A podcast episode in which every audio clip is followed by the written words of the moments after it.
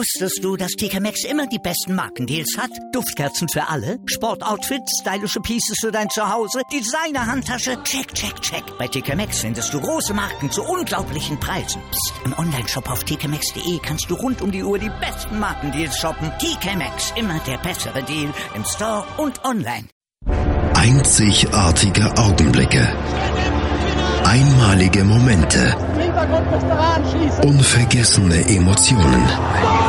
Andreas präsentiert das Spiel meines Lebens auf meinsportradio.de. Hallo und herzlich willkommen zu einer neuen Ausgabe von Das Spiel meines Lebens hier auf meinsportradio.de. Das Jahr 2003, in das wir heute zurückgehen, war unter sportlichen Gesichtspunkten eher ein maues Jahr. Keine WM, keine EM, keine Olympischen Spiele. 2003 war das Jahr, in dem München bei der Vorauswahl für Olympia 2012 Leipzig unterlegen war, in dem zum letzten Mal mit Werner Schlager ein Spieler, der nicht aus China kam, Tischtennis-Weltmeister wurde und Michael Schumacher zum sechsten Mal Formel 1 Weltmeister wurde. Heute unterhalte ich mich mit meinem Gast über Fußball, die Bundesliga und das Spiel seines Lebens. Bis gleich. Die Sportshow mit Malte Asmus. Alles rund um den Sporttag. Von Montag bis Freitag ab 9 und 14 Uhr auf meinsportradio.de. Äh, wieder zurück bei das Spiel meines Lebens. Ich möchte euch meinen heutigen Gast vorstellen, den Ole. Hallo Ole. Hallo Andreas. Ole, wir unterhalten uns heute über Fußball, wir unterhalten uns über deinen Lieblingsverein. Du bist Gladbach-Fan. Richtig. Wie kam es dazu? Uff, ähm, ganz klassisch eigentlich. Äh, mein, mein bester Freund namens Thorsten damals, alle waren früher Bayern-Fans. Das war so Mitte 80, also ich bin 78er Jahrgang. Mitte 80, Mitte der 80er fingen wir alle an, Fußball zu spielen, kauften uns Trikots und irgendwie kriegte jeder ein Bayern-Trikot übergestreift. Und mein bester Kumpel Thorsten, der hat irgendwann von seinem Vater gesagt bekommen, dass Bayern die Doofen und Gladbach die Guten sind. Das war so natürlich aus den 70ern noch gezogen. Netzer gegen Beckenbauer, links, links gegen rechts in Anführungszeichen wohlgemerkt. Ja. Und dann wurde, bekam der von seinem Vater gesagt, dass Gladbach die Guten sind. Dann verschoss Lothar Matthäus im DFB-Pokalfinale in den Elfmeter. Ja. Und war für mich der erste Verräter des Fußballs. Und ich wechselte schnell die Seiten zu äh, Erdgastrikots äh, mit der Raute vom Borussia Mönchengladbach drauf. Das wäre meine nächste Frage gewesen. War das vor oder nach dem Elfmeter von Matthäus? Weil der, der brennt sich ja für, für Jungs unserer Generation oder für Fußballfans unserer Generation hat er sich eingebrannt ja, ins Gedächtnis. Also das war mit, mit eben dem Elfer. Also wie gesagt, so ein bisschen gepaart mit dieser ähm, Geschichte, dass der Vater auf einmal uns versuchte, ich glaube tatsächlich zu indoktrinieren. Ich habe ihn nie wieder damit konfrontiert. ja. Aber äh, ich glaube, er hat es getan und äh, ich bin da bis heute, naja, ja, doch froh drüber, muss ich sagen. Ja. Und äh, dein erster Lieblingsspieler, war das dann so Hans-Jörg Kriens oder, oder Uwe Rahn oder wer war das dann? Ja, also das trifft schon sehr gut. Das war so die Zeit. Ähm, Hans-Jörg Kriens ähm, war dann eben bei meinem ersten Spiel gegen Kaiserslautern, ist eben besagter Vater mit besagten Kumpel und meinem Vater. Wir sind zu viert auf den Bögelberg gefahren und da hat Hans-Jörg Kriens das 1-0 gegen Kaiserslautern, Foul-Elfmeter 81. Minute gegen Gary Tarzan Ehrmann. Ne? Ja, ja. Weißt du, guter Mann auf jeden Fall. Ähm, hat er eingenetzt ähm, grün-schwarz gestreifte Tubok-Trikots. Äh, ja, Hans-Jörg Kriens, äh, Hans-Günther Bruns, auch stark. Ja. Winfried, Winfried Hannes noch? Winfried Hannes, Glasauger Hannes, genau, äh, der noch den Ausputzer spielte und dann aber vom Bruns abgelöst wurde und dann natürlich über links äh, Fronzek, ne, heute ja, ja. Pauli-Trainer. Und ja, eben Kriens und Rahn, so die, die Spieler waren das damals, ja. Ja. Dann gab es ja in den 90ern für ähm, Borussia Mönchengladbach dann tatsächlich solche Zeiten wie dann auch zum Beispiel für den ersten FC Köln oder etwas abgeschwächt auch für den HSV. Bist du immer dabei geblieben oder, oder ist die Liebe dann so ein bisschen erkaltet über die Jahre? Also die Liebe ist in, nie erkaltet. Also ich würde jetzt äh, das abgedroschene Hornby-Zitat benutzen, aber das kennst du sicherlich. Was ich sagen will, ist, es ist natürlich aufgrund regionaler Entfernung oder auch äh, Lebensveränderungen, Lebenswandel immer schwieriger, die Liebe, ähm, ja, wie sagt man, zu erwidern, um es ganz pathetisch zu formulieren. Aber die Liebe ist nie weg. Äh, ne? Jetzt zitiere ich ihn doch, ne? eine ja. Frau verlässt dich, ein Verein nicht und ja. so. Äh, Boris Becker hört irgendwann auf, Tennis zu spielen. Borussia Mönchengladbach wird es immer geben. Ja. Was ich sagen will, ist, ähm, die Liebe war zu der Zeit über das Spiel, über das wir gleich sprechen, am stärksten, aber auch in den 90ern, Mitte der 90er mit dem DFB-Pokalsieg. Natürlich ist man dann auch so ein bisschen erfolgsgetragen, aber die Liebe ist, ist ist irgendwie immer da, ja. Ja. Ich als HSV-Fan habe ja auch zwischendurch schon mal gedacht, ach Mensch, ich wäre so gern Fan eines anderen Vereins. Mhm. Letzten Endes kriegt man das nicht so ganz hin, ne? Nee, und das ist ja auch, das steht ja auch in der Bibel äh, drin, also in Fever Pitch von Nick Hornby. Äh, ich finde, das ist selten so gut äh, wörtlich umgesetzt, sprich geschrieben worden, wie, wie von ihm. Das sucht man sich nicht aus oder kriegt irgendwie das indoktriniert, diesen Verein. Und äh, so pathetisch das alles klingen mag, daran hängt man, bleibt man hängen und geht durch alle äh, Täler eben mit, nicht wahr? Das hast du sehr, sehr schön gesagt. Das Spiel deines Lebens ähm, datiert auf den 24.05.2003. Das ist das Spiel ähm, Gladbach gegen Werder Bremen. Das war der 34. Spieltag der Saison 2002-2003. Darüber möchte ich mit dir sprechen. Und äh, gleich wird's historisch und es gibt, es gibt Streit. Bis gleich. Hallo, ich bin Arthur Abraham, bin Boxfeldmeister und ich höre mein Sportradio.de. Hören, was andere denken auf meinsportradio.de. Und ihr seid immer noch bei äh, das Spiel meines Lebens hier auf www.meinsportradio.de. Ole, wir haben eben schon über deine Fanwerdung äh, zu Borussia Mönchengladbach geredet. Wir möchten jetzt über das Spiel deines Lebens reden. Ähm, es ging um die Saison 2002, 2003. Lass uns erstmal ein bisschen über die Saison reden. Die ähm, Gladbacher waren in, in vorher als ähm, in der Saison vorher als Aufsteiger Zwölfter geworden. Hans Meyer war Trainer Anfang der Saison und äh, das wird ja nicht die ganze Saison bleiben in diesem Jahr.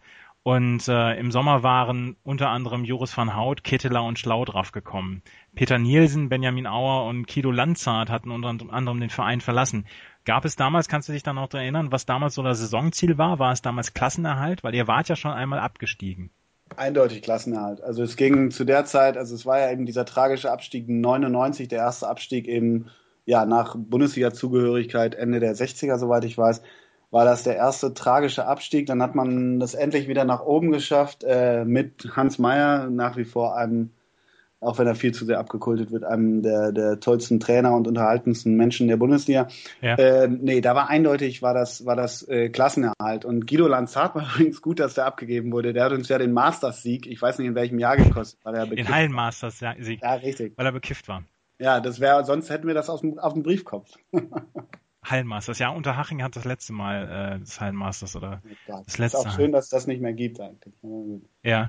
Ähm, warst du damals, äh, damals waren solche Leute wie zum Beispiel Uwe Kamms stand noch im Tor, beziehungsweise war noch auf der Ersatzbank, ne? Jörg Stiel war damals Nummer eins. Im, das war doch eigentlich so der, mit dem man sich dann auch identifizieren konnte, oder?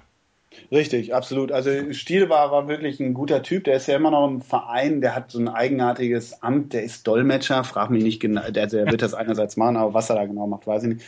Jörg Stiel war, war ein starker Typ, immer ähm, äh, für mich, also ein Lautsprecher, aber ein unheimlich ähm, gerader, äh, sympathischer Typ, leistungsmäßig würde ich sagen in der Mitte der Bundesliga anzusiedeln, nicht schlecht und nicht gut, wie das bei manchen Torhütern so ist, hat sich immer mal wieder einer erlaubt, aber und stand halt immer breitbein, bei den Angriffen breitbeinig, wie so ein Pistolero an der Mittellinie, wo ich immer dachte, irgendwann kriegst du den Augenthaler Lupfer äh, hinten rein. So, das gehört aber zu, zu Stil. Und äh, ich glaube, der war dann auch irgendwann sogar Kapitän, weil er unheimlich angesehen war in der Truppe und ähm, für mich immer zu klein. Ich glaube, der ist 1,85, 86, da habe ich immer so leichte Probleme bei Torhütern, aber ein ein guter Typ und äh, ja, war auch eine Art Publikumsliebling damals auf dem Böckelberg. Das war nämlich mein letztes Jahr, wo ich dann auch ähm, eine Dauerkarte noch hatte am Böckelberg. Ja. ja.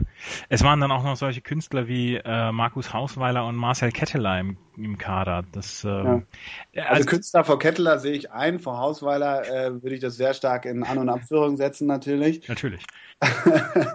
Markus Hausweiler ist ein Name, das ist irre. Nummer 21, das war auch so ein klassischer Arbeiter und äh, auch der würde heute nicht mehr in der dritten Liga Fuß fassen. Tut mir leid, Hausi, aber so, so ist es wahrscheinlich. Wenn du uns zuhörst, Grüße. Er wird uns Nein, natürlich zuhören.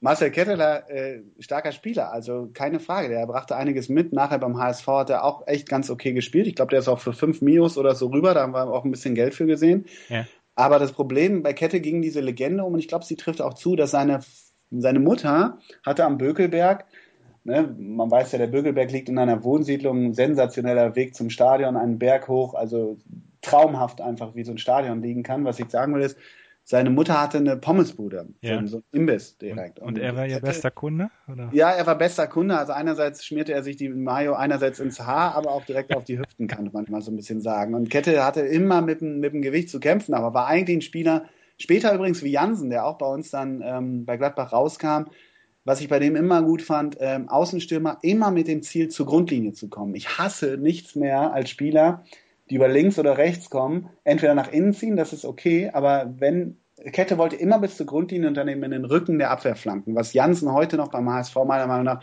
zumindest als, äh, als Ausrichtung hat. Und das hatte Ketteler mit seiner Schnelligkeit auch immer. Aber wie gesagt, nachher wurde er ein bisschen schwammig und dann haben wir äh, Richtung Hamburg verhökert. Ja. Aber dafür, da hat er ein gutes Spiel gegen Juventus Turin gemacht. Also. Ja, genau. Davon zählt er. Und er ist heute, ähm, er ist heute Trainer ähm, in Linz beim österreichischen Regionalligisten. Also er kennt die große weite Welt des Fußballs. Ja, und er erzählt wahrscheinlich immer noch von seinem Spiel gegen Juve. Oder von der Frittenbude. Oder von der Frittenbude, ja. Ähm, die, die Saison an sich ist relativ durchwachsen gelaufen. Nach der Vorrunde war man 15. drei Punkte vor Hannover, aber ihr hattet ein positives Torverhältnis. Ähm, gab es damals schon äh, Zweifel an Hans Meyer, weil er wurde ein paar Wochen später gegangen in der Rückrunde, weil es die Rückrunde ging dann katastrophal los. Die ersten fünf Spiele äh, in der Rückrunde waren es nur drei Punkte, zwei zu elf Tore und dann kam ja die die Hans Meyer Entlassung. Äh, war das war das absehbar oder ähm, hatte man gedacht, Mensch, das trifft uns jetzt aus heiterem Himmel? Also absehbar war das meiner Meinung nach nicht, soweit ich mich erinnern kann. Es war im Übrigen nach einem 2 zu 2 auf Schalke, was jetzt gar nicht so das schlechteste Ergebnis damals war. Ja. Meier, Meier hat auch selber um Rücktritt dann gebeten und es wird bis heute gesagt, ich weiß noch, dass danach diverse Plakate beim nächsten Heimspiel unter Ewald Lien hingen diverse Banner. Heute wären, da, wären das 65 Quadratmeter, aber damals waren das so kleine Pappschilder. Hingen dann äh, Bild du Sau und äh, Bild macht Politik in Gladbach und so. Und es hieß damals, dass der Boulevard äh, Meier rausgeschrieben hätte, respektive sich eine Clique gebildet hätte von gewissen Spielern, die vermutlich auf der Bank saßen. Ich weiß jetzt nicht mehr, wer das genau gewesen sein soll, aber die eben äh, maulwurfmäßig zu Bild gegangen sein sollen. Und mhm. da hat Meier den äh, Rückhalt aus dem Präsidium äh, vermisst scheinbar, weil er hatte einen unglaublichen Nimbus natürlich mit dem Wiederaufstieg und auch durch seine Art ja. ähm, und so weiter.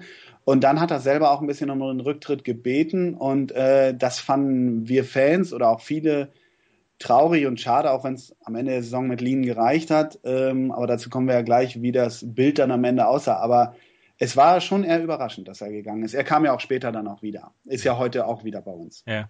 Zettel Ewald kam dann für ihn und genau. ähm, das erste Spiel unter Lien wurde dann sogar 1 zu 0 gegen Dortmund gewonnen. Danach gab es dann auch noch okaye Ergebnisse, mhm. unter anderem 2-0 gegen den HSV.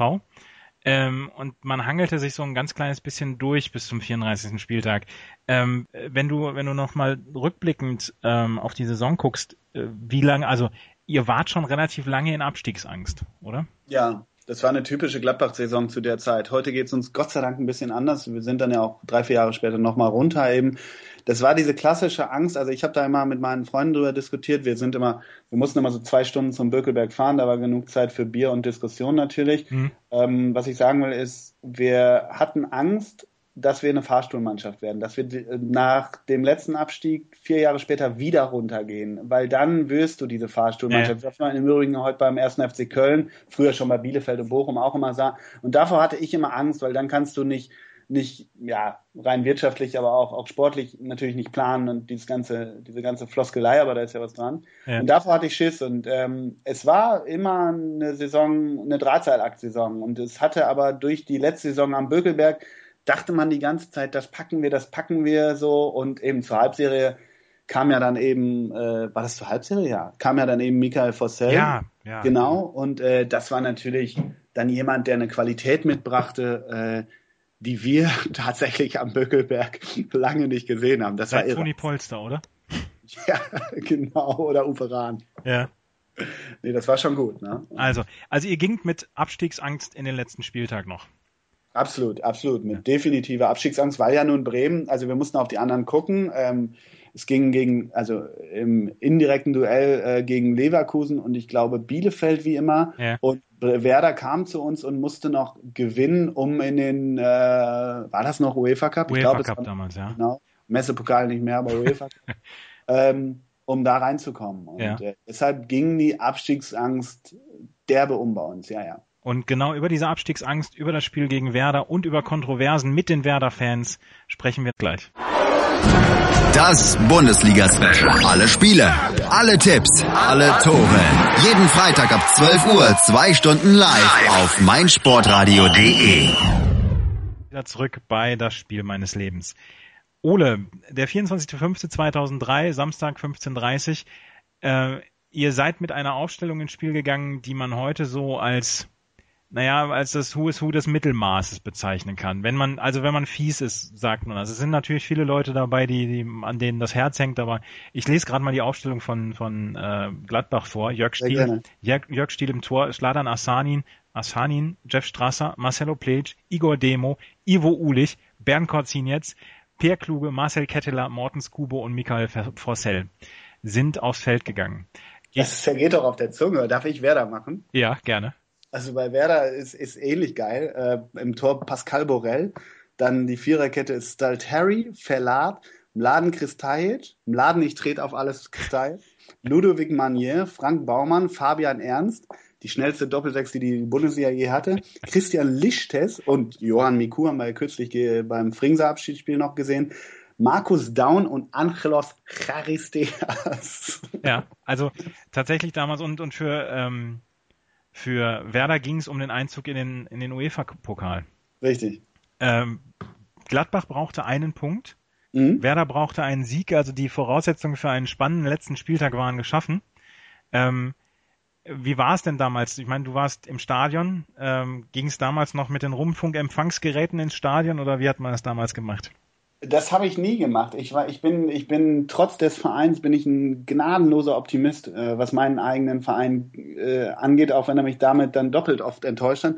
Aber ich war mir auch da sicher, als wir da hinfuhren äh, zum Stadion, war ich mir sicher, einen Punkt kriegen wir und äh, das, das werden wir schaffen, weil irgendwie, wie ich vorhin schon andeutete, war das eben eine Saison. Vielleicht wollte ich mir das auch selber so herbeireden, aber alle sagten Abschied vom Bökelberg und der Bökelberg ist für mich es gibt ihn ja eh leider nicht mehr, wird ja dann irgendwann auch gesprengt, ähm, ist für mich natürlich, A, sage ich das als Gladbacher, B, wirklich das, das tollste Stadion der, der Bundesliga in den Zeiten gewesen. Das, das ist einfach irre gewesen, da hinzulaufen und, und diese, diesen, ja, diesen alten Charme natürlich einerseits zu sehen, aber auch irgendwie, der, das war einfach ein tolles Stadion. Was ich sagen will ist, ich, ich wusste, dass das geht nicht schief. Also ich war mir da sehr optimistisch. Deshalb auch kein, kein Radio oder irgendwas, nein. Mhm. Ähm, es ging dann relativ gemäßigt los. Also in der ersten Halbzeit sind keine Tore gefallen. Das, was, was passiert ist in der ersten Halbzeit, ähm, Werder musste früh Manier auswechseln, dafür kam Christian Schulz. Und nach 30 Minuten, und ich habe zu der Zeit in Bremen gewohnt, gab es das Foul. Das gilt heute ja. noch als das Foul. Ja. Äh, Marcelo Pletsch streckte ähm, Markus Daun nieder der mhm. danach wochenlang, monatelang verletzt war. Die Karriere war eigentlich vorbei sogar von ihm. ja, aber tatsächlich. Schiri Wolfgang Stark gab nicht mal eine gelbe Karte. Also es war, es war, also aus, aus neutraler Sicht war es ein Attentatsversuch. Mhm. Ähm, ihr habt, ihr habt das sicherlich auch dann gesehen. Ich meine, Verlat ist ein paar Minuten später mit Notbremse vom Platz gegangen. Der hat ja. eine rote Karte für bekommen. Ja. Ich weiß, wie gesagt, ich habe damals in Bremen gewohnt und ähm, es, äh, Bremen kochte über hinterher, weil also das war wirklich ein, ein unglaubliches Foul. Es gab nicht mal eine Karte dafür. Und mhm. äh, Fritz von Thun und Taxis damals kommentierte das Spiel für Premiere und ähm, er schwelgte da in Erinnerung, beziehungsweise schwelgte in Schwärmereien über Marcelo Pletsch. bis irgendeiner in dieser Kneipe dann rief, wo ich das geguckt habe, bis irgendeiner rief, dann heirate den doch! Und das, äh, das löste so ein bisschen den Druck bei den anderen. Ähm, aber hast du das Foul damals mitbekommen?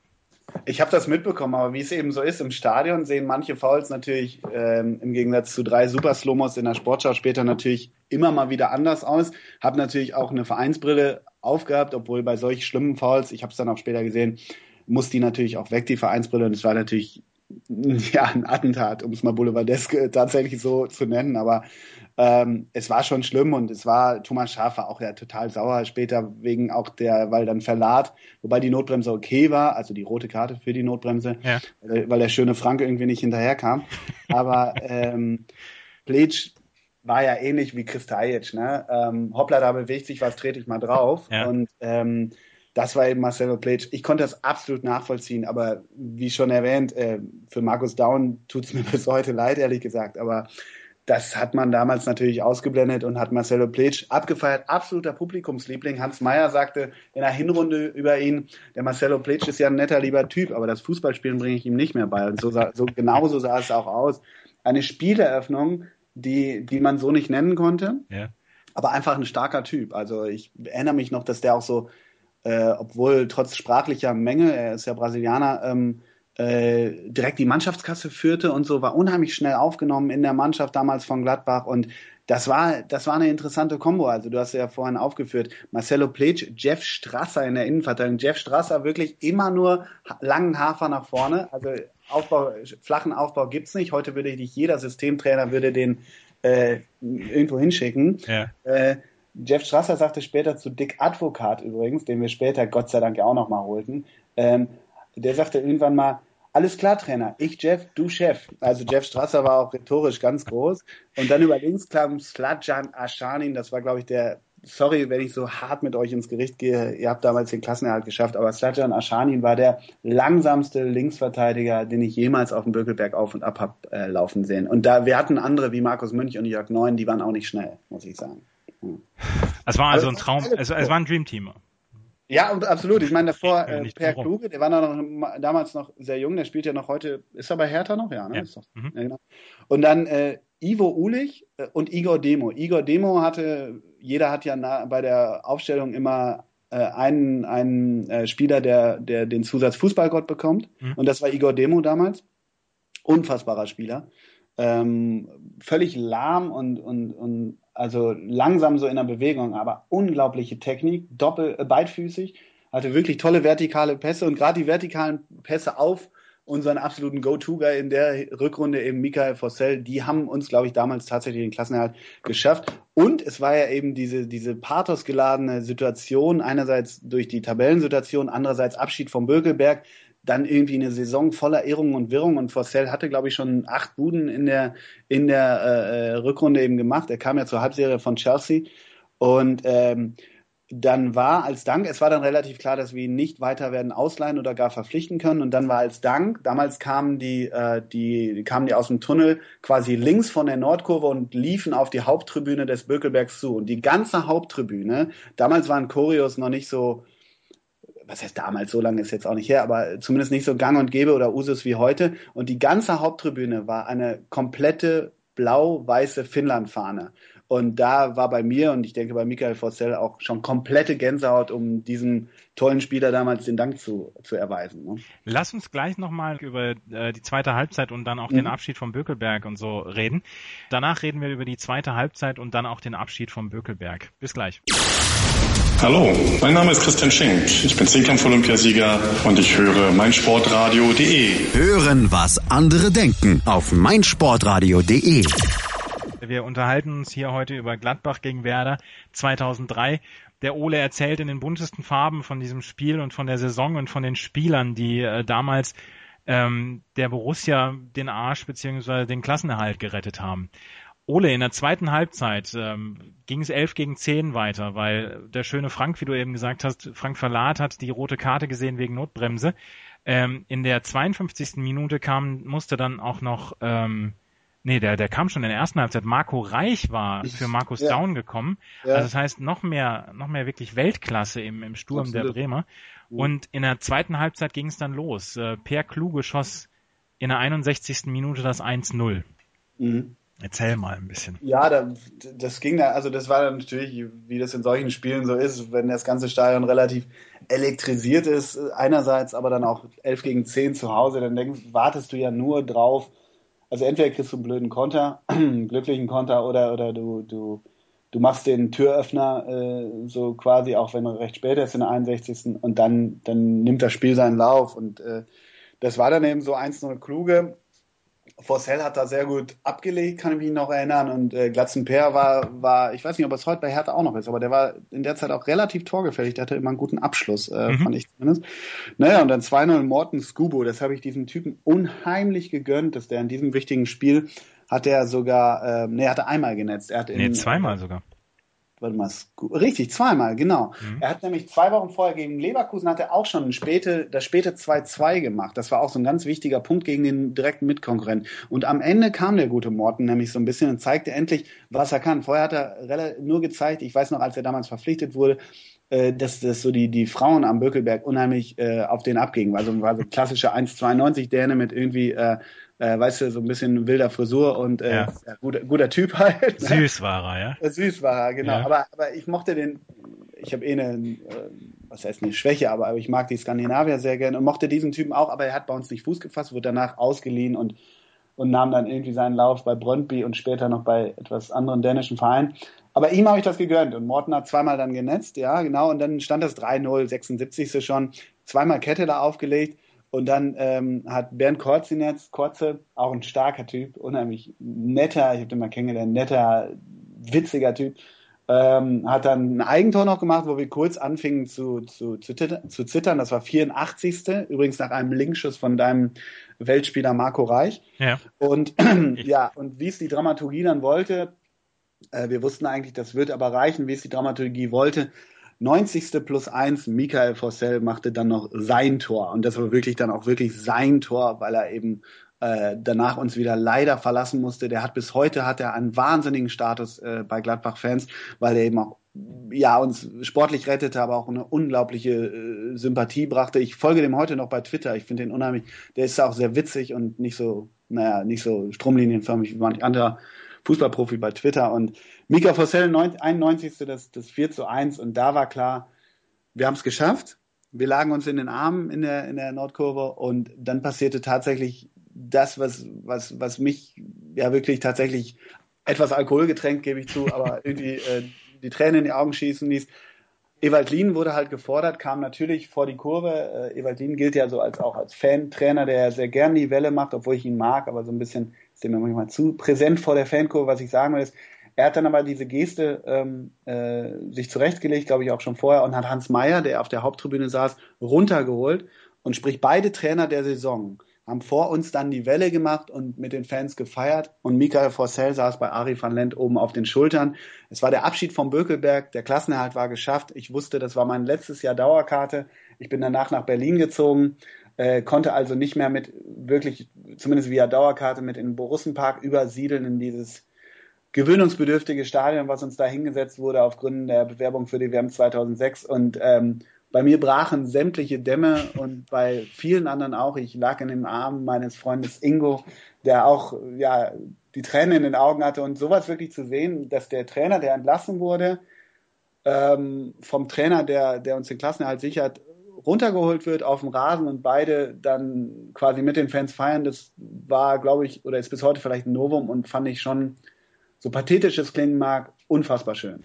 Ach, das kann doch kein, das kann doch kein Serienschreiber besser skripten als das, was da passiert ist. Ich meine, wie gesagt, letztes Spiel, Klassenerhalt geschafft, alter Trainer holt, äh, neuer Trainer holt alten Trainer dann aufs Feld, äh, Michael Fossell wird gefeiert. Das ist schon, ich finde, also ich habe da größtes Verständnis dafür, dass da einem dann auch mal ähm, die Tränen kommen können. Ja, und es war eben auch so, ich weiß nicht, vielleicht sage ich das aber auch eher im Nachhinein, mir war in dem Moment oder zu der Zeit noch gar nicht wirklich bewusst, was das so bedeutet, dieser Abschied vom Bögelberg. Ich will nicht den ewig Gestrigen äh, raushängen lassen, aber ich glaube, in, in, unserem Alter, wenn ich das so sagen darf, ist man eher so ein bisschen, was die Fußball-Bundesliga angeht, so ein bisschen traditionalistisch veranlagt, was die ganzen Stadien auch angeht. Und wie gesagt, Gladbach hat ja dann den WM 2006 Zuschlag auch nicht bekommen. Hätte wahrscheinlich trotzdem dieses Stadion gebaut, aber ich, ich bin mit dem Stadion, mit dem Brussenpark so, so akkurat und komfortabel der er ist, wie alle Stadien, bin ich nie wirklich warm geworden, aber eben weil ich auch nicht mehr die Zeit und die, die Nähe hatte, dorthin zu fahren. Und für mich war das auch so ein so, so, so einschneidend. Und, und ich, sehne mich heute immer noch nach, nach den Zeiten, als wir uns in den Zug gesetzt haben und zu Bökelberg gefahren sind. Und an diesem Spieltag, ja, passte alles wie Arsch auf einmal einfach. Ne? Ja, toll. Und deswegen war es das Spiel deines Lebens. Filme, Filmemacher nehmen dann die letzte Szene, wo du dann so, so weggehst, also mit dem Rücken, du wirst ja. mit dem Rücken ähm, gefilmt, wie du so weggehst vom, vom Bökelberg und dann so Richtung, Richtung Bahnhof. Ich weiß nicht, ich kenne Gladbach leider nicht, war nie auf dem Bökelberg, aber das wäre so für Filmemacher dann. Ja, wahrscheinlich, wär, dann würden die, würde die Kamera so aus Fußrichtung filmen, davor würden so ein paar äh, Pappbecher so durch die, wehen. Genau, weißt du? genau, genau. dann hinten wäre so, in der Unschärfe würde ich dann so, so, ähm, ja, gesenkten Hauptes, leicht schwankend verschwinden und dann würde irgendeine pathosgeladene Musik von Yvonne Katterfeld wahrscheinlich. Nee, ich hoffe von Lou Reed, Perfect Day oder so. Ne? Ja, richtig, das wäre, das wäre, stimmt, Perfect Day, ja. Das ist, wurde das in deiner Sendung schon mal gespielt, Perfect nein, Day? Nein, bislang noch nicht. Ich weiß gar nicht, wann das veröffentlicht worden ist, aber ich glaube, die, die Gelegenheit gab es noch nicht dazu.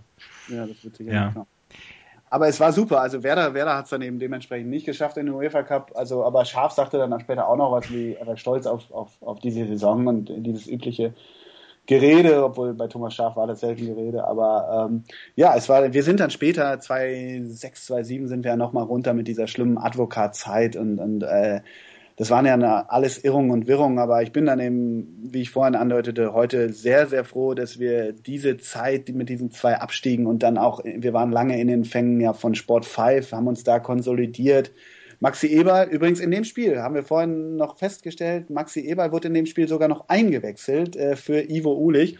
Der macht das meiner Meinung nach heute ganz gut und ich bin wirklich froh, es ist nicht alles eitel Sonnenschein, aber dass, dass Gladbach mittlerweile so ein Verein ist, der, der von diesen Zeiten sich so ein bisschen verabschiedet hat, meiner Meinung nach. Und ihr habt einen tollen Trainer. Ja. das ist vielleicht nicht der schönste Fußball, aber also doch, ich finde gerade doch, doch das, das finde ich einerseits schon. Also Favre ist ja schon ein Freund des, des, des flachen, schnellen Vertikalspiels. Also das, was der mit Reus und Hanke vor zwei Jahren da hat spielen lassen und jetzt mit Raphael und Kruse versucht weiterhin umzusetzen, finde ich schon toll, keine Frage. Ähm, ich finde ihn, äh, ja, ich finde ihn in O-Tönen mag ich ihn eigentlich, aber er ist mir immer so ein bisschen zu, ah, wir müssen auf die Bremse und, und, und er gilt auch so ein bisschen intern als so eine kleine Zicke. Äh, das war im letzten Jahr so, als er dann Raphael ja schon nicht bekommen hat. Jetzt hat er ihn, hat er immer so ein bisschen rumgezickt, mit Wechsel kokettiert. Das mag ich immer nicht so ganz, aber natürlich äh, Favre, also das war übrigens mein letztes Spiel im Borussenpark, das Relegationsspiel, oh Gott, ist das schon lange her, äh, gegen Bochum, also das Hinspiel, ähm, mhm. wo Igor de Camargo das 1 zu 0 machte und danach ging es ja für uns mit der geschafften Relegation, sprich mit Lucien Favre, dann ja, ziemlich steil nach oben mit der Saison dann drauf mit äh, Reus, Dante, Hanke und wie sie alle nicht hießen. Ne? Magic Mike Hanke. Und wie sie alle hießen. Ole, wir sind am Ende der Sendung angekommen. Ich, danke, ich hoffe, ich habe nicht, hab nicht zu viel geredet. Nein, überhaupt nicht. Das war, das hat mir sehr, sehr viel Spaß gemacht. Vor allen Dingen, ich finde es immer schön, wenn die Leute dann so, wenn man den Leuten die Begeisterung anhört. Das hat mir sehr, sehr viel Spaß gemacht, Ole. Wenn, mir auch. Vielen Dank, Andreas. Vielen wenn, Dank. wenn ihr eure Geschichte, euer Spiel des Lebens mal erzählen möchtet, dann äh, gebt uns Bescheid, schreibt uns an über Facebook www.facebook.com slash meinsportradio. Holt euch die App, ist im Android und im äh, iTunes Store erhältlich, beziehungsweise für kosten, äh, kostenlos erhältlich. Und ähm, wie gesagt, schreibt uns an, wir unterhalten uns gern mit euch über das Spiel eures Lebens. Bis zum nächsten Mal, macht's gut. Tschüss. Wie viele Kaffees waren es heute schon? Kaffee spielt im Leben vieler eine sehr große Rolle. Und das nicht nur zu Hause oder im Café, sondern auch am Arbeitsplatz. Dafür gibt es Lavazza Professional. Kaffee am Arbeitsplatz, der genauso lecker schmeckt wie in eurem Lieblingscafé. Die perfekte Kaffeelösung für jede Art von Unternehmen. Klein, mittel, groß. Ihr habt auf jeden Fall einen Kaffee, der schmeckt. Die richtige Motivation für eure Arbeitstage. Alle Infos zu Lavazza Professional findet ihr auf lavazzapro.de mit allen Kaffeelösungen für euer Büro. Wusstest du, dass TK Maxx immer die besten Markendeals hat? Duftkerzen für alle, Sportoutfits, stylische Pieces für dein Zuhause, Designer-Handtasche, check, check, check. Bei TK Maxx findest du große Marken zu unglaublichen Preisen. Psst. im Onlineshop auf tkmaxx.de kannst du rund um die Uhr die besten Markendeals shoppen. TK Maxx, immer der bessere Deal im Store und online.